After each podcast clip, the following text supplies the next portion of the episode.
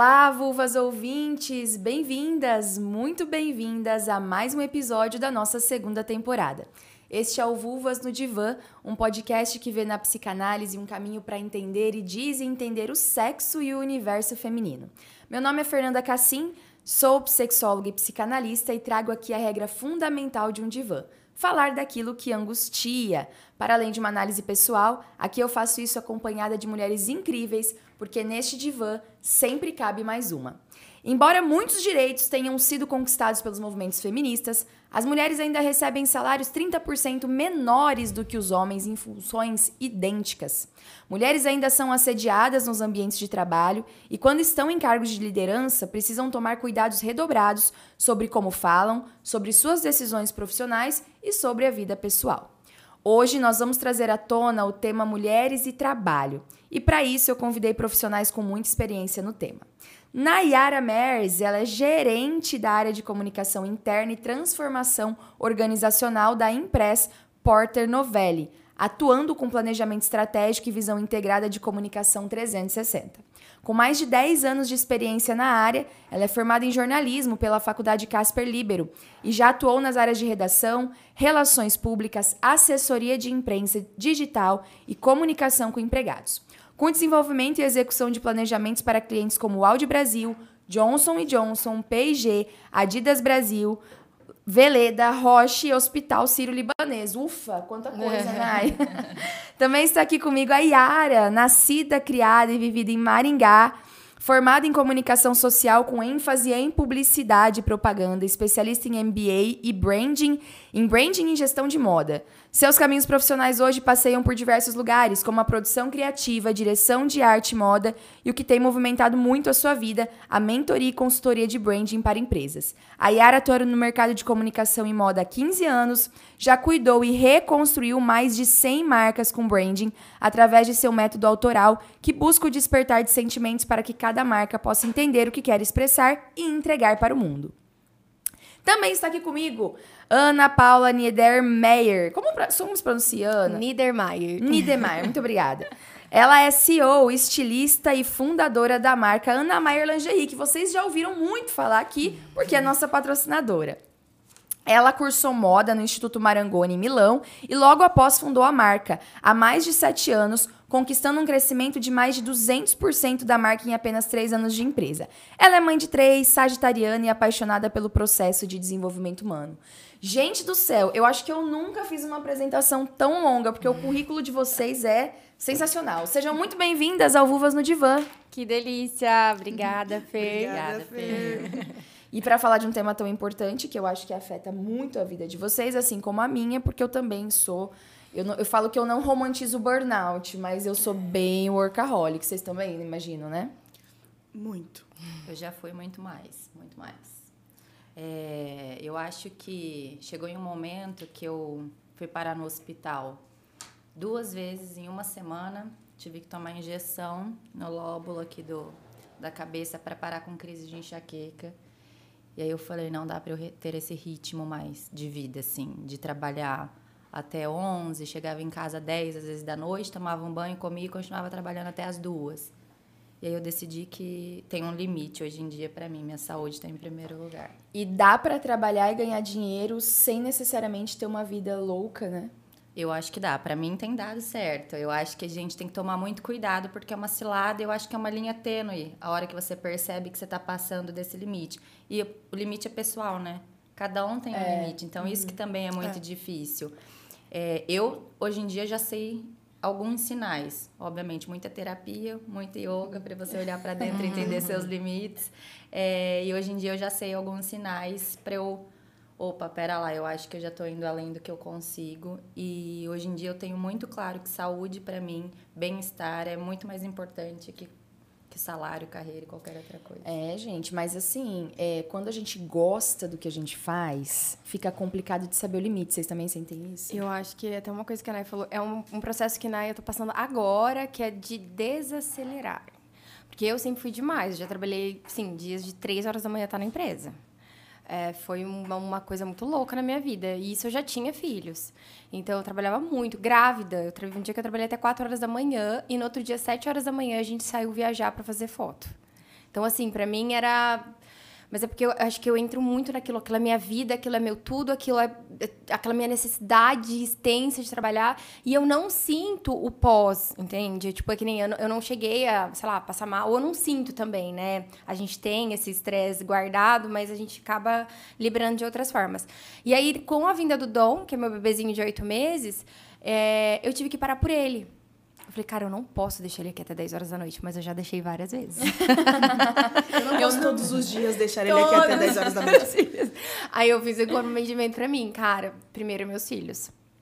Porque as meninas, eh, teve um processo que elas ficaram muito com o pai. Eh, Eu sou casada, mas todo, todo o período muito com ele, eu tava bem afastada. E com ele eu falei assim, gente, eu preciso retomar isso, porque não adianta eu querer trabalhar pra dar algo pra elas e tudo mais, mas não estar com elas, né? Eu, creio- eu já vi um, um trocadilho. Olha que interessante. Você trabalha para dar, mas o que falta é você. Exatamente. Né? E é exatamente. real, assim, dói, mas é verdade. Que são aqueles clichês da vida é, que fazem todo sentido, né? Por que, que eu vou trabalhar tanto para perder minha saúde, para pegar o dinheiro e usar na minha saúde? Mas, Yara, eu vejo que você também tem muito prazer no que você faz, né? Porque você é muito criativa. Você tá conversando com a Yara, ela tá falando de trabalho de um jeito como assim, que gostoso a gente conversar sobre isso. Então a gente cai nessa cilada mesmo. Eu amo o que eu faço, eu amo psicanálise, eu amo sexologia. E quando eu falo assim, ah, eu vou relaxar, ler um livro, eu pego um livro de teórico. Assim, eu sim, total. E, mas eu acho, eu também já tive uma, eu tive uma síndrome do pânico por causa de trabalho. É, eu não entendi o que acontecia, mas quando eu chegava na empresa e eu via certas pessoas, porque a gente está falando de um todo, né? É, a gente não separa o trabalho de nós. Nós somos um todo. E, e essas caixas que não são caixas, que, enfim, cada um acredita em algo, não, elas são todas um, uma, um todo só, vamos dizer assim. E aí, eu chegava nessa empresa, e, e essas empresas são feitas de relações, relações humanas. Uhum. Além lidar com do- gente é. é. difícil, gente. Eu sou psicóloga, psicanalista, lidar com pessoas é difícil. É a evolução desse lugar É aqui, muito né? difícil, gente. Eu falo que, olha, atender pessoas é desafiador. É o maior Desafiador. desafio, eu e, acho, e, né? aten- e- e lidar com nós mesmos, Aham. nós mesmas, né? É desafiador. E aí, enfim, daí eu tive essa síndrome do pânico. E aí, quando eu via certas pessoas dessa empresa, minha boca inchava. E eu não sabia o que que era aquilo. Inchava, assim, sabe? Assim, tipo, quando você Ai, leva uma picada de abelha. Aham. Super. E aí eu tinha que correr, né? Porque eu ia pro UPA pra tomar o quê? Um corticoide. Pra não ter um choque anaflático. Olha só. E aí eu fui entender, opa, você não. É o, o que a Ana acabou de falar. Ela sabe já hoje o, o que acontece com o corpo dela quando ela está passando do limite.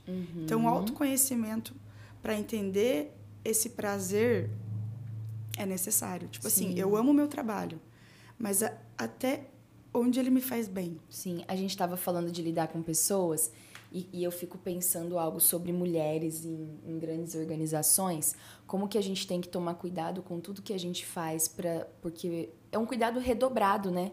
Os homens, eu tenho a impressão de que a própria criação masculina foi a criação masculina foi dada de maneira a ser mais objetivo, de não se importar tanto com o sentimental da empresa. E a gente, não sei se é esse lugar, né, de maternagem que a gente acaba colocando, a gente se afeta, a gente sofre. Vocês sentem isso Cara, também? foi o meu maior desafio no, quando me transformei em uma empresária, assim. Porque é, o coração sempre vai muito à frente. Eu lembro da primeira pessoa que eu demiti. Eu chorei tanto, mas eu chorei tanto. Que foi assim horrível. E assim, você fica com ao mesmo com receio de falar. E eu sinto que quando vem de uma mulher algo que é mais, vamos supor assim, duro, é, para outra mulher, nossa, que absurdo, ela é grossa, ela é Bruxa. bruta, ela é insupor... Nossa, grossa, não sabe lidar com as pessoas. A mesma frase vindo da boca de um homem, tá tudo bem. Uhum. É, É tudo bem. ele é muito assertivo, né? E todos Você os- não é histérico, né? Desculpa. Todos os modelos de negócio são pensados na liderança masculina. É isso, é? Sim. É, parece que, sei lá, cinco anos atrás o Senado não tinha banheiro feminino. Então, se nós temos uma cultura que tudo é pensado para um homem liderar, como que é uma mulher liderar? A gente se questiona nisso ou a gente se mascu- como- A gente se mascu- isso. masculiniza. Obrigada. Pra estar na, na Pra- Sim. pra- então, mas vocês querem ser um homem? Eu não quero ser um homem. Cara, eu tirei, eu tive. Você quer, quer fumar um charuto pra Deus, decidir eu algo? tive um grande problema com isso. Acho que to- você já ouviu falar, né? Energia feminina e energia masculina. Eu, no meu, meu período de crescimento, onde a gente cresceu muito, que foi assim, ufa, a Maier fez, assim, seis meses ela triplicou o tamanho. É, eu trabalhava das seis à meia-noite, uma hora da manhã. Meu marido ficava em casa com as crianças, foi bem na época da pandemia, onde ele não trabalhava, ele trabalhava no comércio. Eu virei o homem da relação. Eu tava tão macho, mas tão macho, que eu chegava em casa com aquela energia de brutamonte dentro de casa. Porque eu tive que me transformar nisso naquele momento.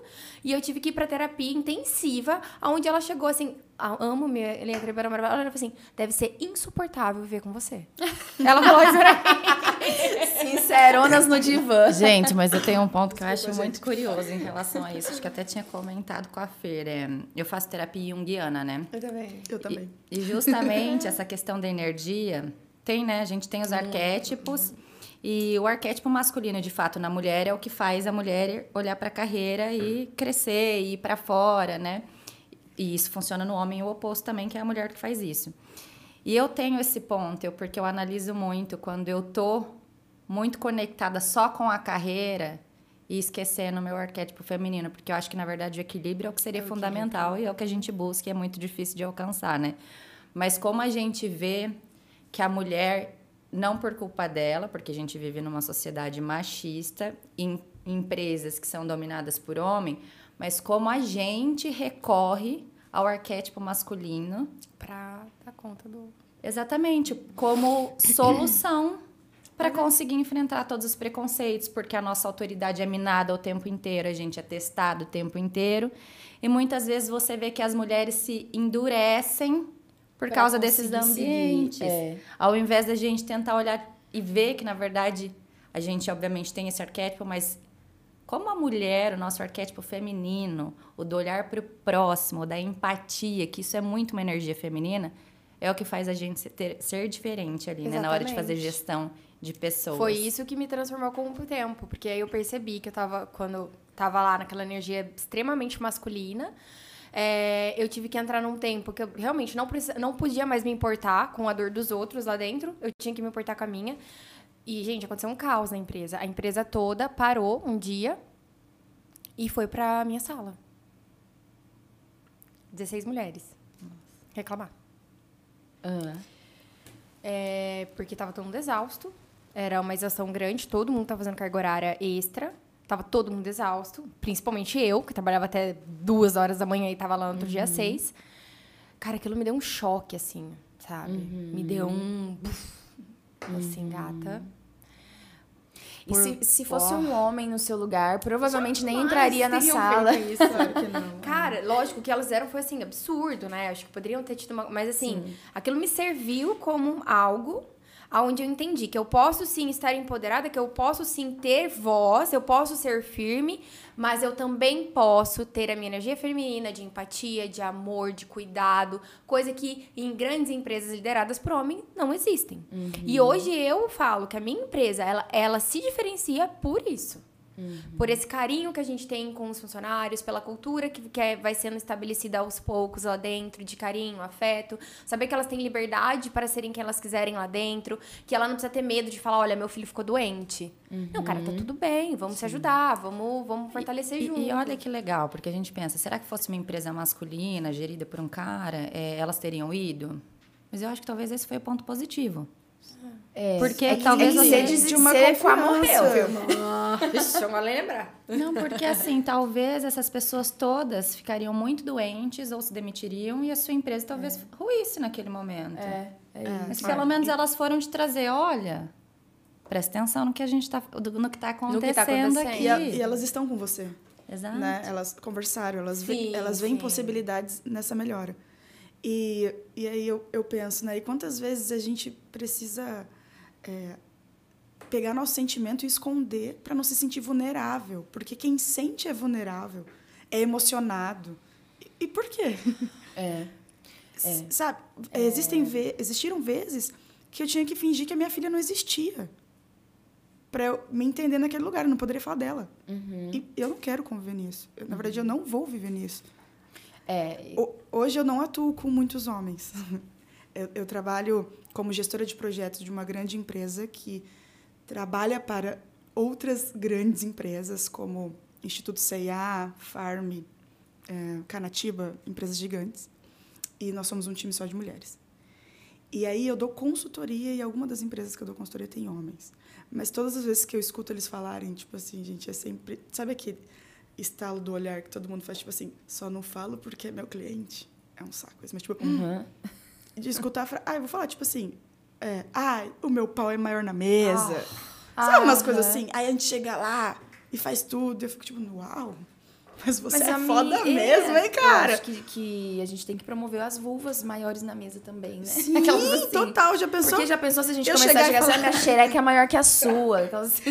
Eu ia adorar. Mas, gente, mas é um ponto, Yara, que eu tive que trabalhar muito em mim, porque no começo isso me incomodava muito. Só que eu tive que chegar num, num, num meio tempo, no meio termo, que é o seguinte: hoje, os melhores cursos é, que existem sobre para melhoramento de empresa, para crescimento profissional, gente, são dominados por homens, tá? Eu fui em um que era assim, acho que tinha, sei lá, numa turma de, sei lá, 300 pessoas, tinha 20 mulheres, sabe? É, e você, o BNI, qualquer coisa que você vai relacionado, voltado para as empresas, é tomado por homem. Então, aquilo me incomodava muito no começo, principalmente quando eu era mais nova e eu só andava, ando de Ana Maier. Mano, aquilo, imagina entrando, com a minha calça esvoaçante, transparente, numa sala cheia de colarinho branco. Cara, eles bum em cima de mim com aqueles olhão, né? E aquilo me incomodava, me tirava. Será que eu sou errada de estar sendo eu neste lugar, de estar aqui? Será que eu estou sendo inapropriada? Eu já cheguei muitas vezes a pensar nisso. E aí eu tive que aprender, assim, foda-se. É. Foda-se. É que, Que- olha, que é olha, o eu sou essa mulher, eu sou isso, e eu quero que vocês se sintam mal por estarem me olhando. Eu Sim. não vou, eu não vou, fala a merda que você quiser. Quando a gente fala desse pau na mesa, a gente tá, fala na psicanálise de posição fálica, né? É, que é aquela coisa do, do que o Freud chama de falo, mas que depois simbolizou em várias outras situações. O dinheiro é fálico, né? É potente, é aquilo que te dá poder, posição ativa. E o homem, ao homem, sempre foi ensinado a já ter a posição fálica. A gente tem que construir, aprender que a gente não precisa pedir desculpa por ser quem a gente é e que a gente pode ter essa posição fálica desde que não nos adoeça, como a Nay estava falando aqui no momento.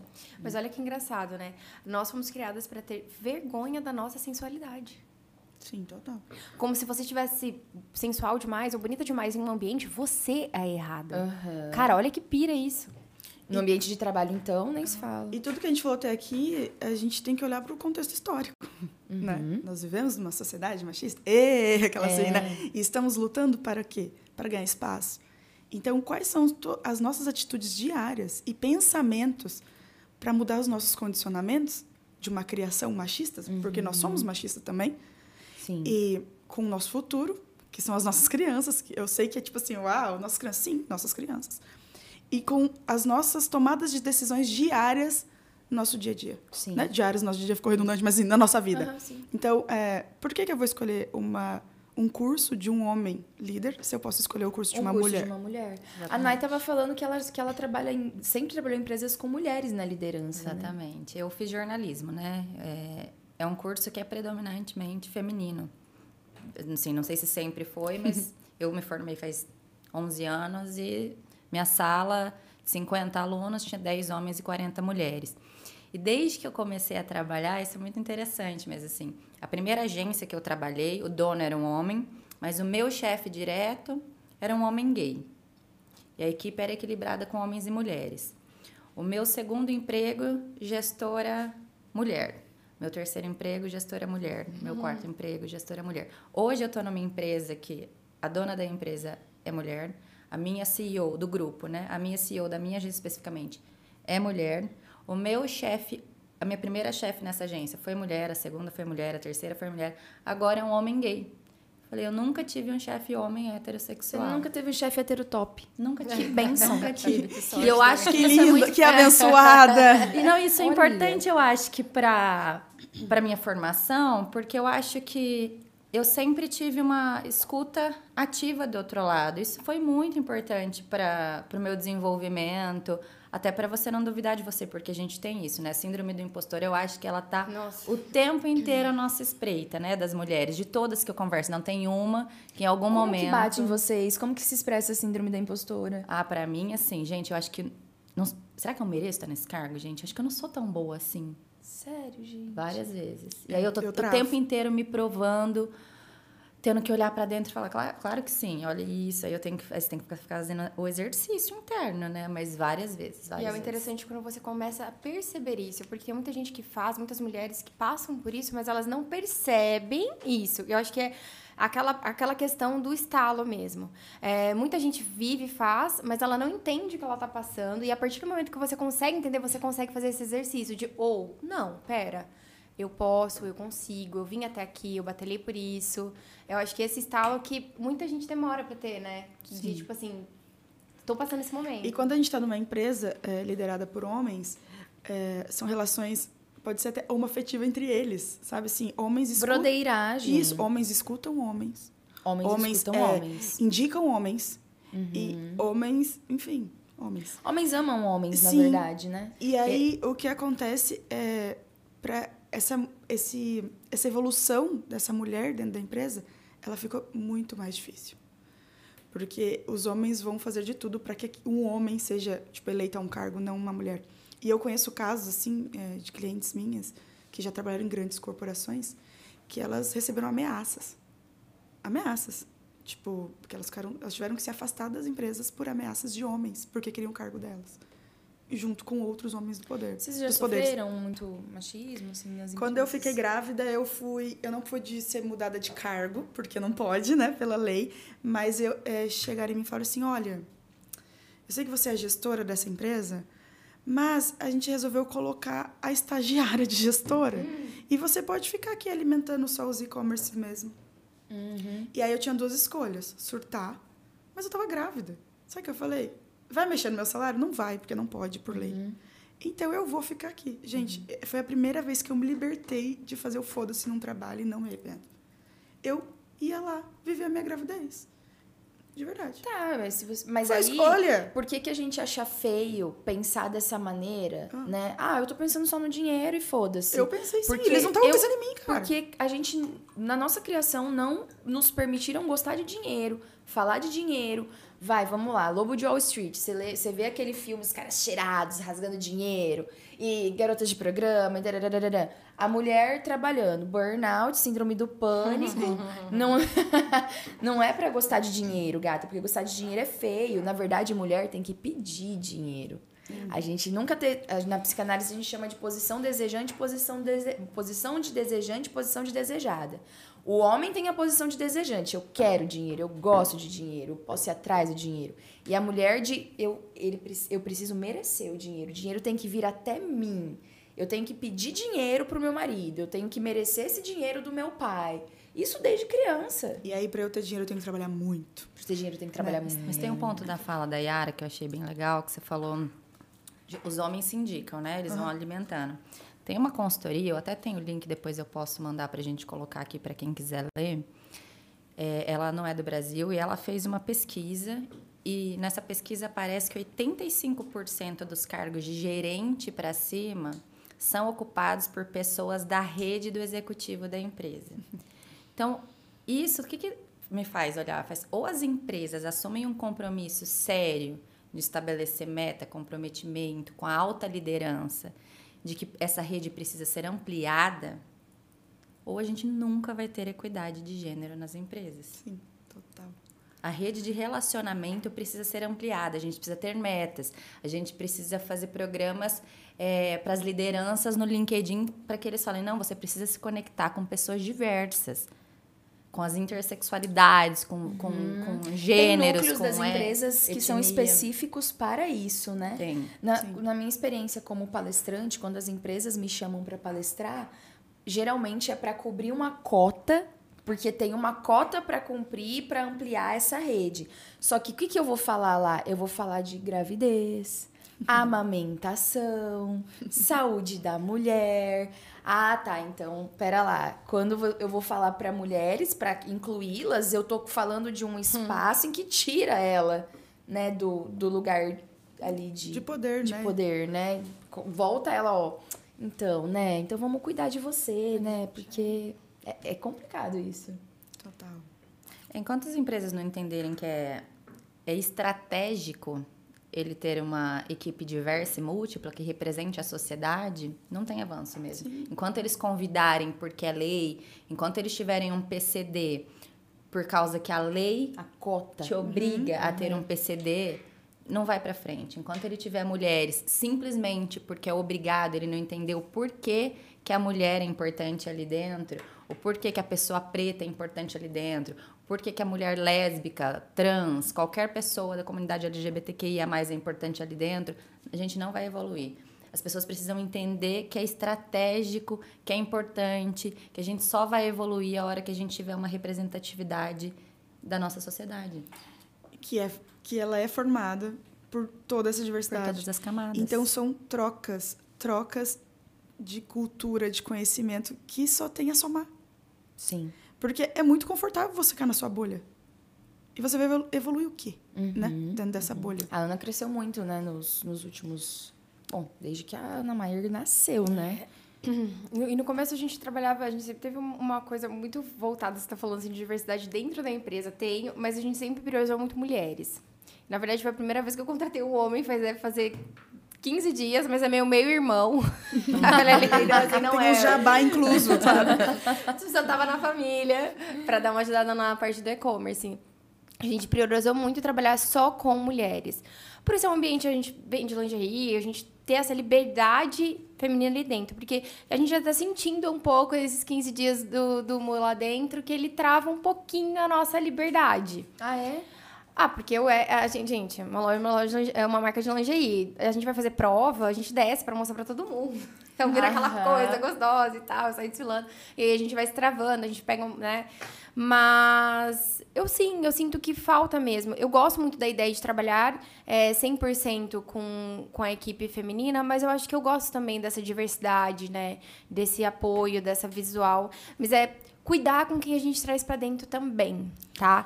Porque assim, ah é, é, não é olhar mesmo. Eu, eu, paro, eu falo assim, eu acho que tem que trazer a representatividade, mas parar de olhar o externo, meio que fechar o olho na hora da contratação. Porque eu preciso mesmo de uma pessoa que, sabe, esteja ali, que goste de estar ali, que queira se entregar para aquilo. Porque hoje você deve passar muito por isso, em várias empresas que você atua.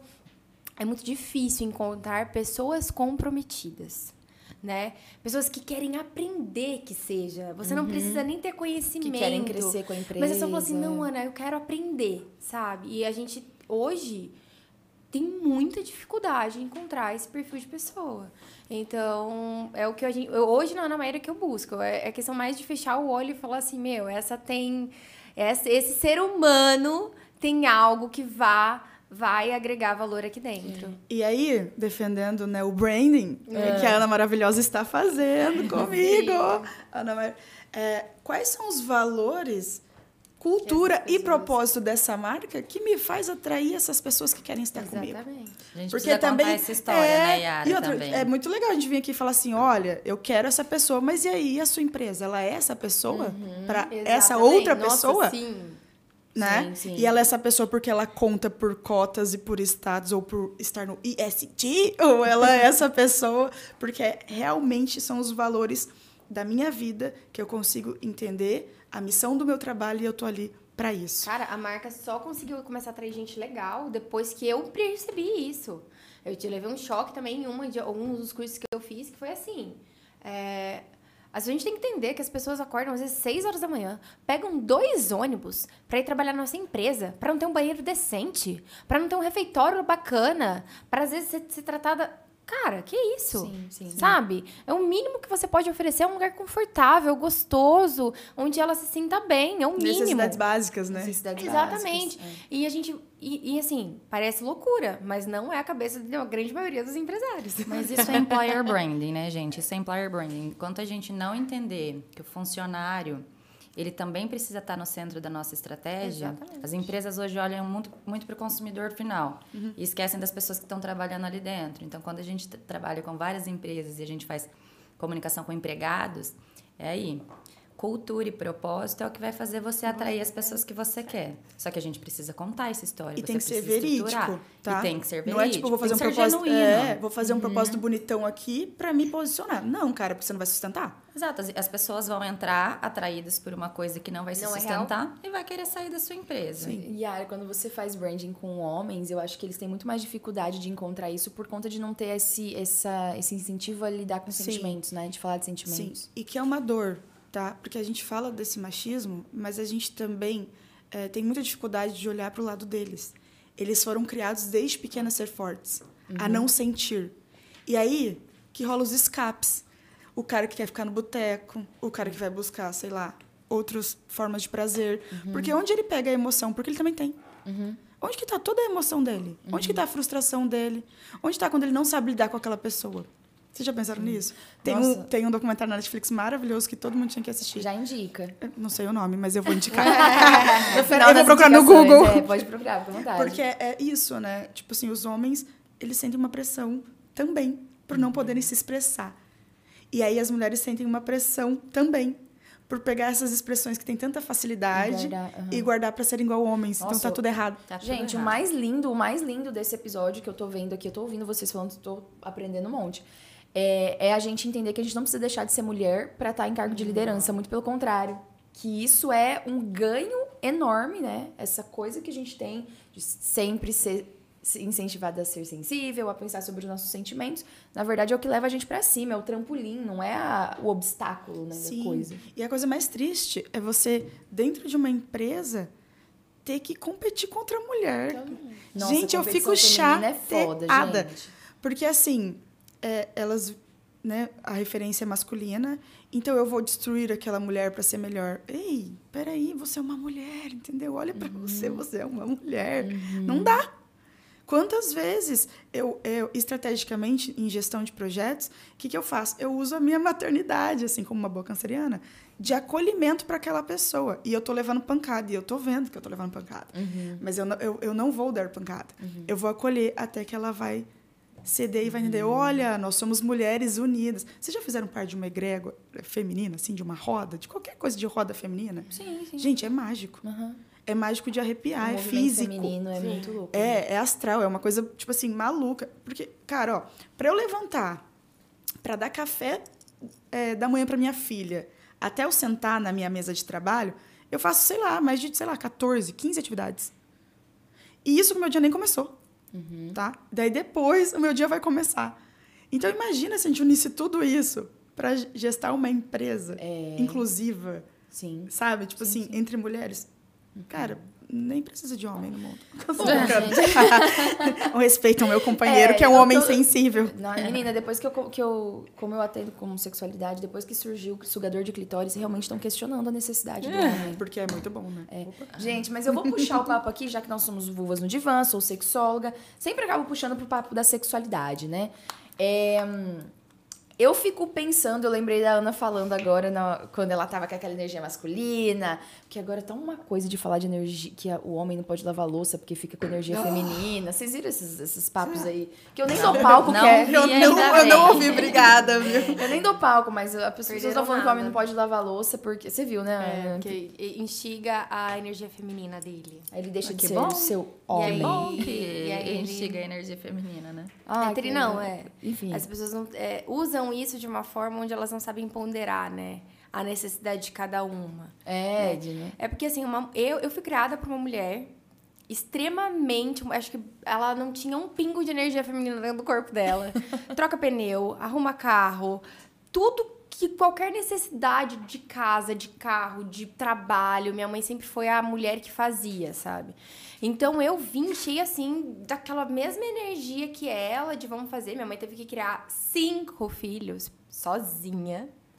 Então ela veio, tem uma empresa incrível, construiu algo incrível sozinha.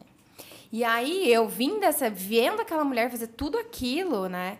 E eu vim toda carregada. Só que aí depois, depois de muito tempo fiz vários cursos de melhoramento pessoal, desenvolvimento. Ei, tudo bem.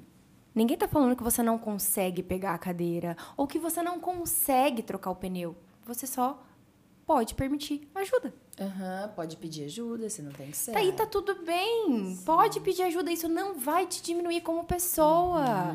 Você não vai ser mais fraca por conta disso. Antes, pra mim, era um absurdo um homem querer pegar minha mala. Um absurdo tão grande. E aí eu percebi que não, gente. É só uma ajuda. E tá tudo bem. E, e na lei física, o homem é mais forte sim que a mulher. Ele tem mais, ele tem mais força. Força física. né? Física. Exatamente. Na, na lei física, eu falei no começo. Então, por que, que ele não pode me ajudar com as coisas mais pesadas? Não quer dizer que eu não aguente. Eu aguento, mas tá tudo bem receber ajuda. E foi um grande problema na minha vida. Eu não pedi ajuda. Exato. Não pedi Exato, ajuda. Porque daí a gente fica nessa. É, a maternidade fez isso comigo, porque é, você tá ali, é, e o meu foi uma coisa meio assim, tudo de uma vez, né? Porque eu virei mãe, madrasta e casei, porque eu tive uma relação, de, tipo assim, não era meu namorado e eu engravidei e resolvi ficar. Então imagina tudo isso de uma vez. E aí eu não conseguia trabalhar. Fato que não conseguia. Mas mesmo assim eu trabalhei. Eu fiz duas, eu fiz duas marcas no porpério, Ará e a Batu. É, e produzi, fiz todo, todo. Tipo assim, CEO da porra toda. Sim. E aí, é, eu não aceitava que o meu companheiro pagasse a minha fatura. Mas eu não tinha grana para pagar a minha fatura. Mas como assim? Um homem vai pagar a minha fatura?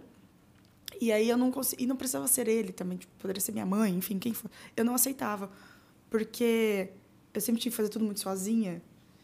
E, e aí o pedir ajuda, ele é tão julgado, né, de como fraqueza, que às vezes o pedir ajuda é você se sentir cuidada. É. É um quentinho no coração. É. É, enfim, assim. Julgada só por- pegando esse é, gancho da Ana. Eu, por eu nem sei se é julgado como fraqueza ou se não. Nós, né? Que, que É, auto-julgado. Ninguém tá Eu- julgando, eu me né? senti achada. gente- Às vezes as pessoas não estão Nem aí, você que tá a lá gente se- tá lá se julgando. E eu, né? eu vejo várias amigas poderosíssimas que têm dificuldade de falar: opa, eu não aguento mais. Eu acho que quando a gente cria pra gente essa estrutura é, psíquica de que a gente, mulheres fortes, não podem pedir ajuda, é uma cilada. É isso que eu Total. acho. E acho que todas nós passamos por isso, é, sermos controladoras, não querer, até que a vida, em algum momento, vai mostrar que você não controla nada. E aí talvez faça você refletir sobre isso. Porque muitas vezes também terapia. A minha irmã brinca comigo, né? Ela só fala de terapia. Eu falo, falo porque minha terapia salva a minha vida. E na terapia, uma vez a minha terapeuta ela fez uma reflexão muito importante comigo, de quando a gente está em relacionamentos, quaisquer que sejam, as pessoas todas têm os seus papéis. E muitas vezes, quando a gente quer assumir tudo sem pedir ajuda, a gente também está tirando o papel, Sim. papel do outro, do que ele tem ali também para doar. E muitas vezes a gente está minando aquela pessoa, achando que, não, mas é porque eu tenho que fazer isso. Não, não. Eu fiz Tá isso no meu relacionamento. sobrecarregando, Eu né? minei o meu parceiro. E aí a gente atrapalha o fluxo da coisa. Exatamente. Sim, sim. Sim, É, deixa de ser e- natural, né? Bom, falando de sexualidade, então, né, trazendo para esse lado, é como que a gente vai minando também a nossa saúde sexual, a nossa vida sexual. Que daí a Ana falou assim: ah, na, na época da pandemia, na época da pandemia eu chegava com aquela garra em casa que eu tava trabalhando, meu parceiro com a energia feminina. Você também tinha essa energia sexual masculina de querer chegar. Sabe o que eu sinto? Quando eu trabalho muito, eu quero transar mais, gente. Porque eu não sei porquê, né? Porque as mulheres falam pra mim: ah, Fer, eu trabalho muito, eu tenho jornada tripla, minha sexualidade fica em segundo plano. Mas eu acho que eu fico tão empenhada em criar, criar, fazer, fazer, que eu me sinto a dona do mundo e eu quero transar mais. Eu não sei se é com vocês ou se vocês ficam mais cansadas. Eu não, eu quero dormir mais mesmo. Eu, Sério, eu gente? também Total. não. É, eu, eu, eu é, é, é, é, eu não sei se por que aconteceu. Como eu estava nessa energia, meu relacionamento tava uma bosta, né? Então a gente já não tava tendo... Ah, eu tenho 10 anos de relacionamento. É, quando uma amiga minha chega e falou assim, nossa, só transei uma vez esse mês. Eu... Amiga, você tá no lucro.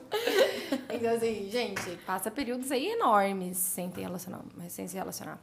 E pra mim, por mais que eu goste de falar nisso, eu gosto de falar disso na marca, eu falo sobre a liberdade feminina, eu falo sobre a liberdade de se amar, mas eu sou um caos sobre sexualidade. Eu, Ana, sou um caos sobre isso. Entendeu? Eu tenho vários. Nossa. A Ana já até falou que pra eu ser terapeuta dela, mas agora a gente já tem um vínculo, gata. Não, tem, Dá. não vai ter jeito. eu já tô eu- muito triste com isso. O, o sexo pra mim tem mais a ver quando eu estou em paz. E no trabalho, quando eu entro no, na loucura workaholic, eu nunca tô em paz. Gente, talvez. sou muito não ansiosa. sei, eu não sei, talvez pelo fato de. Num relacionamento as coisas estão mais confortáveis, aí a gente descansa quando trabalha muito. Talvez por eu ser solteira. É. E aí eu quero. Mas Você descansa no prazer. É, mas, porque... mas eu te entendi. Tipo assim, ó, agora eu estou vivendo um momento mais tranquilo no meu relacionamento. A gente conseguiu dar uma, né, um- uma... amenizar um pouco as coisas. E sim, mas quando eu estou trabalhando, que nem agora, estou trabalhando muito, porém eu- eu, aprendi a lidar com o meu nível de estresse. Eu aprendi, tipo assim, não preciso ficar estressada com isso, não vou ficar com isso. Vai ser... Gente, eu, eu não, não tira mais meu sono. Pode estar caindo o mundo, não tira mais meu sono. É uma coisa que eu, assim, até me paranoibilizo muito. Opa, que palavra foi essa que eu falei? Mas eu me alegro muito com isso, onde eu não perco mais o sono. E aí, aumen- voltou essa coisa da libido libido. veio. É, e aí, só que aí o problema agora tá sendo ele. Começou a terapia. É porque tem, tem um lance também, porque o relacionamento é, do casamento, né, não é só o relacionamento a dois. É, a casa, a família, a têm criança, a família, o cachorro, o vizinho, Ó, o eu gato. defendo o sex dating, tá? Pra quem tá cheio de coisa aí, marca o É. horário pra transar, gente. É que assim, eu acho que eu ia surtar se eu marcasse um horário. Ah, não, mas daí não, tem, não faz, transar, amiga. Melhor do que não. Pega as crianças, poderia deixa na comer rede de nesse apoio.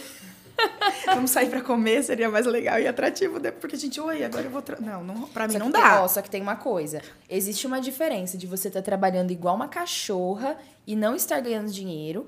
E estar trabalhando igual uma cachorra e estar ganhando dinheiro. Porque eu Sim. acho que o que me dá o tesão, a libido alta, é quando eu ganho Você tá dinheiro. bem. Fato, né? Tem a recompensa. Entendeu? Tipo Aham. assim, ai, nossa, ganhei uma grana hoje, eu vou sair jantar com aquele boy. Ai, que gostoso, sabe assim? Sim. É uma comemoração, né? É, porque eu mereço. Mas o acordo entre o casal de ter um momento só dos dois, independente se for pra sexo ou pra comer, Uhum. é, ele é necessário. E, e acontece muito comigo com o Walter. Quando a gente vê que a coisa tá desandando, a gente fala, opa, a gente está esquecendo do nosso momento.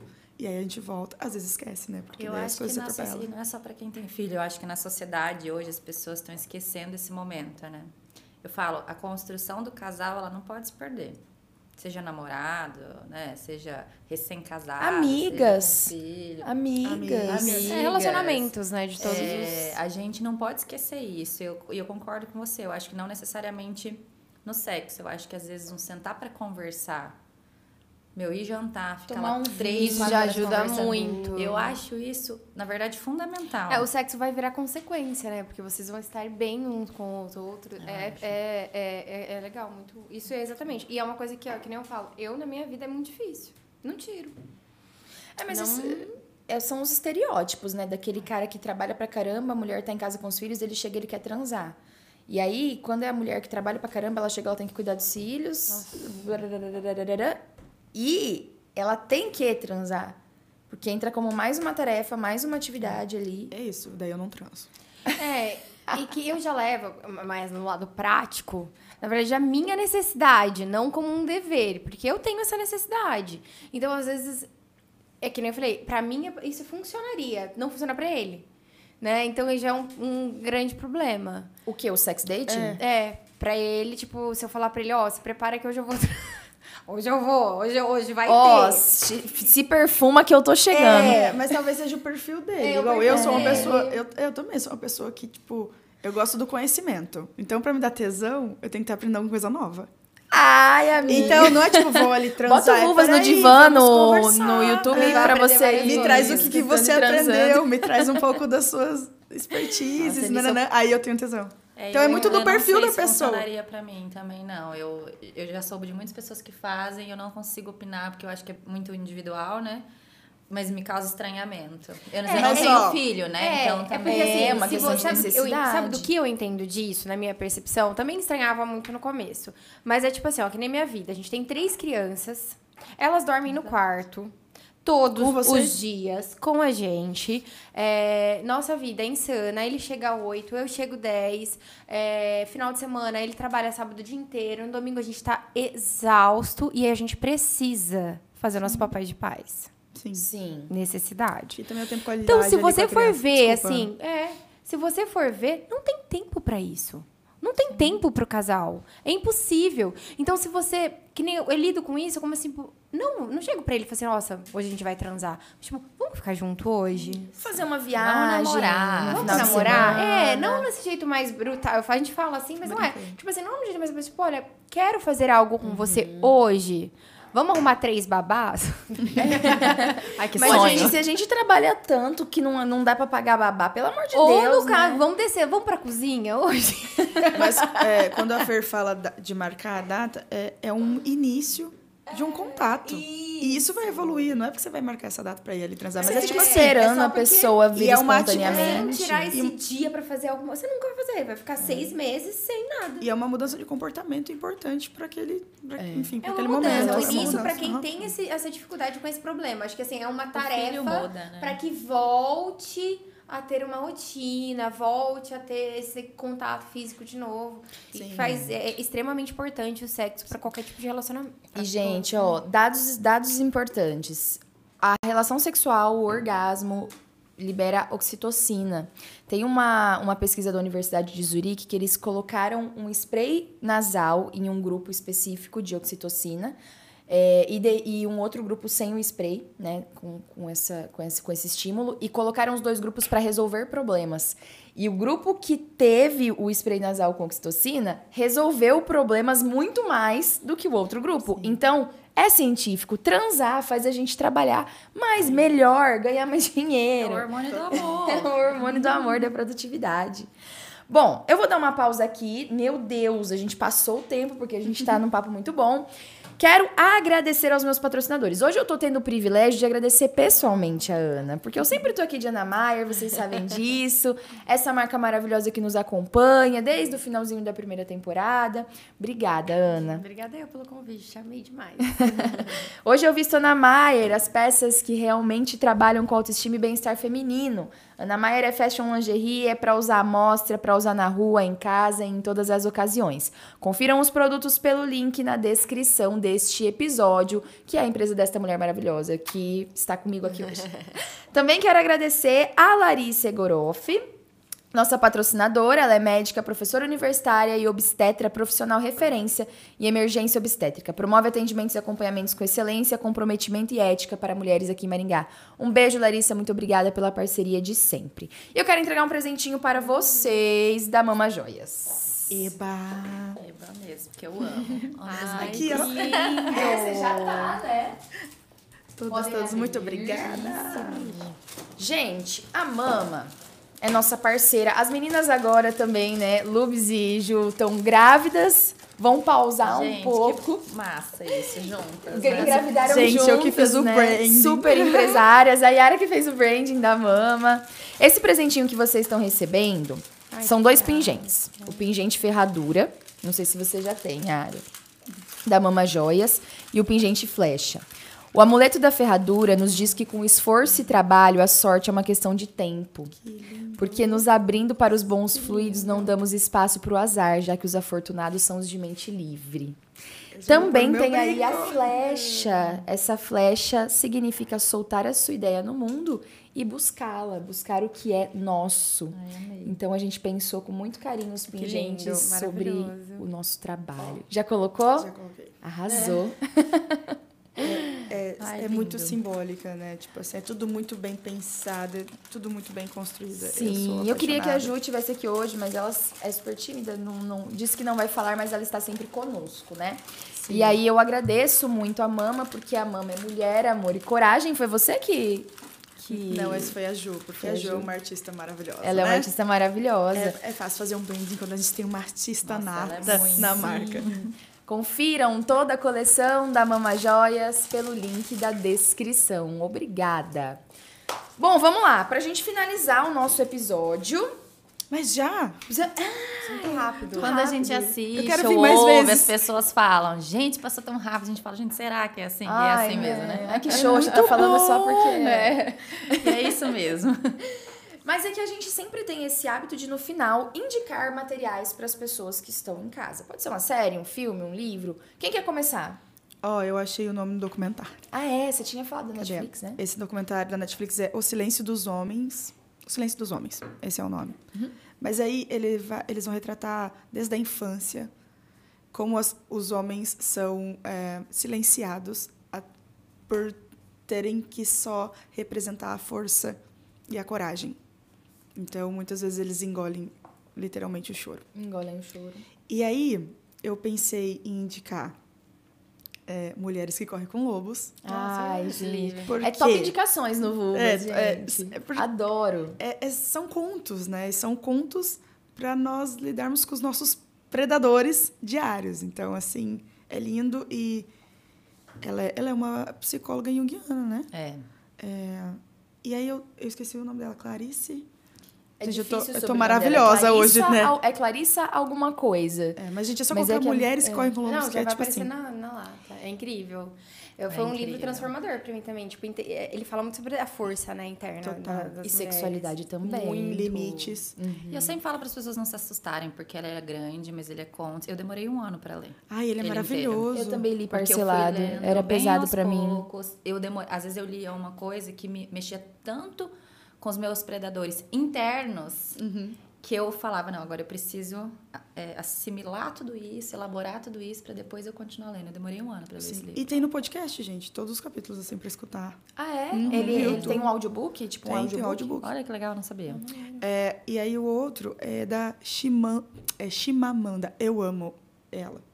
E ele foi libertador pra mim na gravidez, que é para educar crianças feministas. Ai, Ai, Ele é de bolso, gente. Ele é pequenininho, custa 14 reais. E aí, ela vai te ensinando através da linguagem. Tipo, ei, por que você chamar sua filha de princesa se você pode chamá-la de estrela?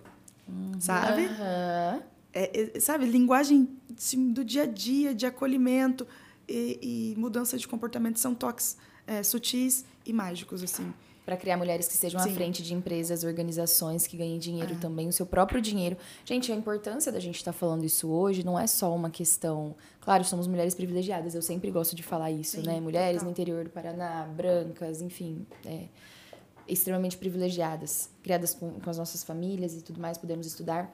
Mas eu acho que a grande importância da gente estar falando isso aqui hoje é para que a gente crie meninas que não dependam de homens, de Nossa, casamentos sim, total. abusivos, de relacionamentos que, que as aprisionem, porque elas não conseguem bancar a própria, a própria vida, né? Hoje o salário mínimo não dá para sustentar uma criança, não dá para dá. você se sustentar e para que a gente possa realmente, né? Sim. Eu acho que tem esse, esse ponto. O que mais? Adorei as indicações, Yara. E Eu tenho dois livros que foram, pra mim, é, pontos muito fortes na minha vida. Que foi... É, e eu acho que pra qualquer pessoa que for pensa em ser empresária e necessita... E me fez repensar muito como lidar com a razão e a emoção, né? Isso que é como fazer amigos e influenciar pesso- pessoas. Influenciar pessoas Tipo é bem assim, legal. É assim. um Uhum. livraço. Gente, é livro de cabeceira. Ele fala muito sobre comportamento, como você lidar com aquilo.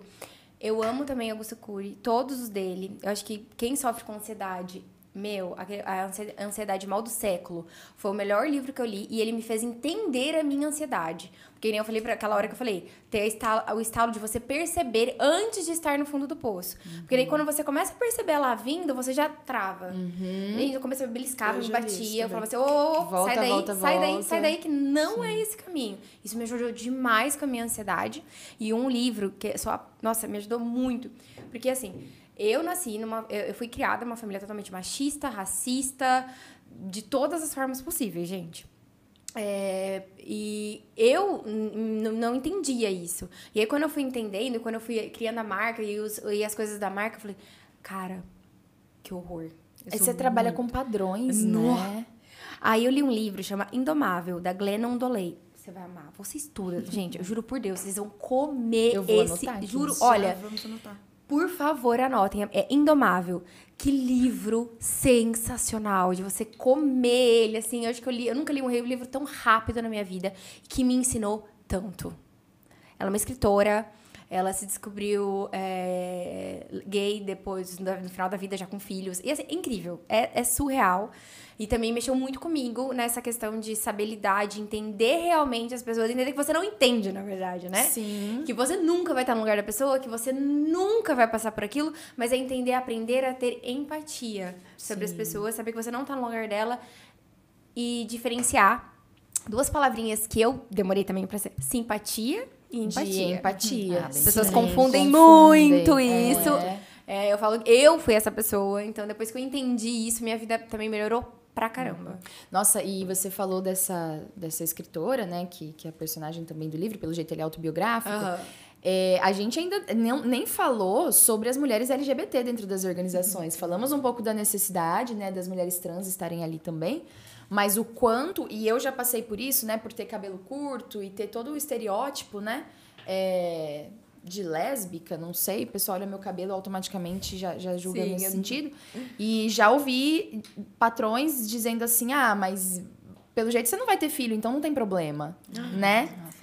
Tipo, tem tantos problemas nessa frase, do tipo, uma mulher lésbica não terá filhos, uma mulher lésbica... Amiga, de arrepiar, ó. É Aham. tipo, você é seu cabelo, né? É, e tipo Brilhando. assim, e muitas vezes eu não fui assediada pelos patrões acharem que eu sou lésbica, entende? Embora eu seja LGBT, seja bissexual, eles achavam que eu sou lésbica. Então, pera, o que que tá acontecendo aqui, né? O que que tá rolando aqui? E a gente nem, nem entrou nessa seara, mas é... Bom, vou ler. Sim, próximo mano. assunto. Amiga, juro, juro, juro, juro, juro. Gente, eu sou a maior fã do livro. Que eu- quando eu li ele, eu só falava as frases dele, sabe? Eu fiquei- Aquela coisa. Você fica pregando depois. Eu li, e, e ela fala isso lá. E eu, eu fiquei pregando. É muito no delicioso livro. quando é a muito gente bom. encontra essa afinidade, né, de Eu vou até pensamentos ler no de livro. novo ele, porque é Legal. muito bom Isso. mesmo. Show! Nai, suas indicações para as nossas vulvas ouvintes? Eu trouxe uma que eu li recente, que é o Luxúria.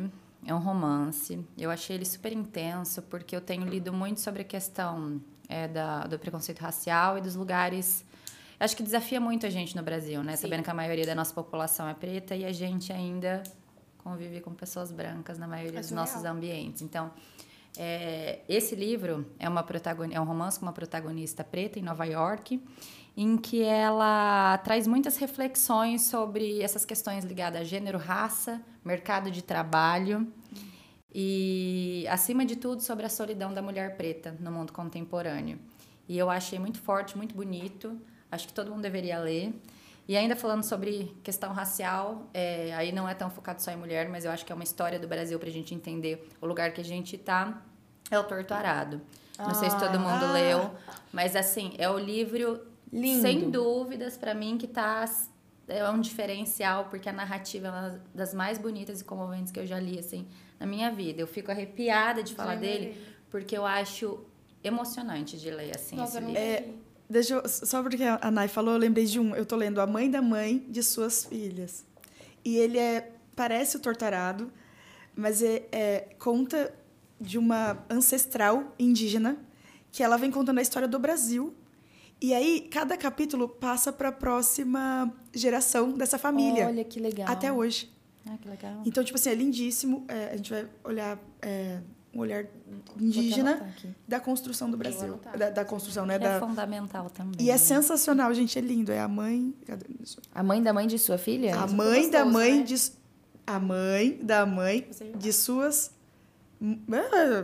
A mãe É da um- mãe de sua mãe e suas filhas. Aí é que tem É um muita mãe. trava-palavra. É tão maravilhoso que tem. É um trava-língua. aqui, Muitas mães. Ótimo, maravilhoso. Que lindo a capa. É lindíssimo. Tô vendo aqui. Bom, eu vou indicar uma, uma perspectiva mais social da, da Mulheres e Trabalho, que é o livro A Mulher, Sexualidade e o Trabalho. A Eleonora Menicucci de Oliveira discute os impactos da divisão sexual do trabalho na saúde e sexualidade das mulheres trabalhadoras. Vai falar de feminismo, de sindicalismo, porque a gente teve um movimento sindical feminista muito importante para a gente estar aqui hoje falando das nossas experiências como trabalhadoras, relações de gênero, produção de conhecimento, saúde, sexualidade. É um livro mais técnico para quem quer se aprofundar mais no assunto e no quanto a sexualidade e trabalho andam juntos, porque a gente está falando disso aqui hoje como mulheres que têm suas necessidades e gostam de ganhar dinheiro e gostam de trabalhar e querem criar mulheres assim também. E amigas, né? Incentivar nossas amigas, eu acho tão importante. Muito. Gente, é isso. Terminamos o episódio de hoje, mais algo a ser dito? Só agradecer. Você viu? Rolou um, um- um combinado. Eu- não, Ai, eu hoje tô muito feliz. vários, vários é, é, fluidos bons aqui, porque três sagitarianas, É isso. né? Três mulheres fodas. E as três fazem terapia psicanalítica junguiana. Sim, Você tá feliz, Yara? sim, estou. Adorei. Tava, tava E obrigada, gente. Aprendi muito também. Eu que agradeço, agradeço muito a presença de vocês. Muito obrigada, é um prazer. Eu tô aqui acuada porque eu tô ouvindo mulheres incríveis mesmo, admiro vocês três. E agradecer também aos nossos patrocinadores, ao Estúdio Adventure e à equipe Vulvas. Espero vocês para o nosso próximo episódio do Vulvas no Divã. Um beijo e até logo!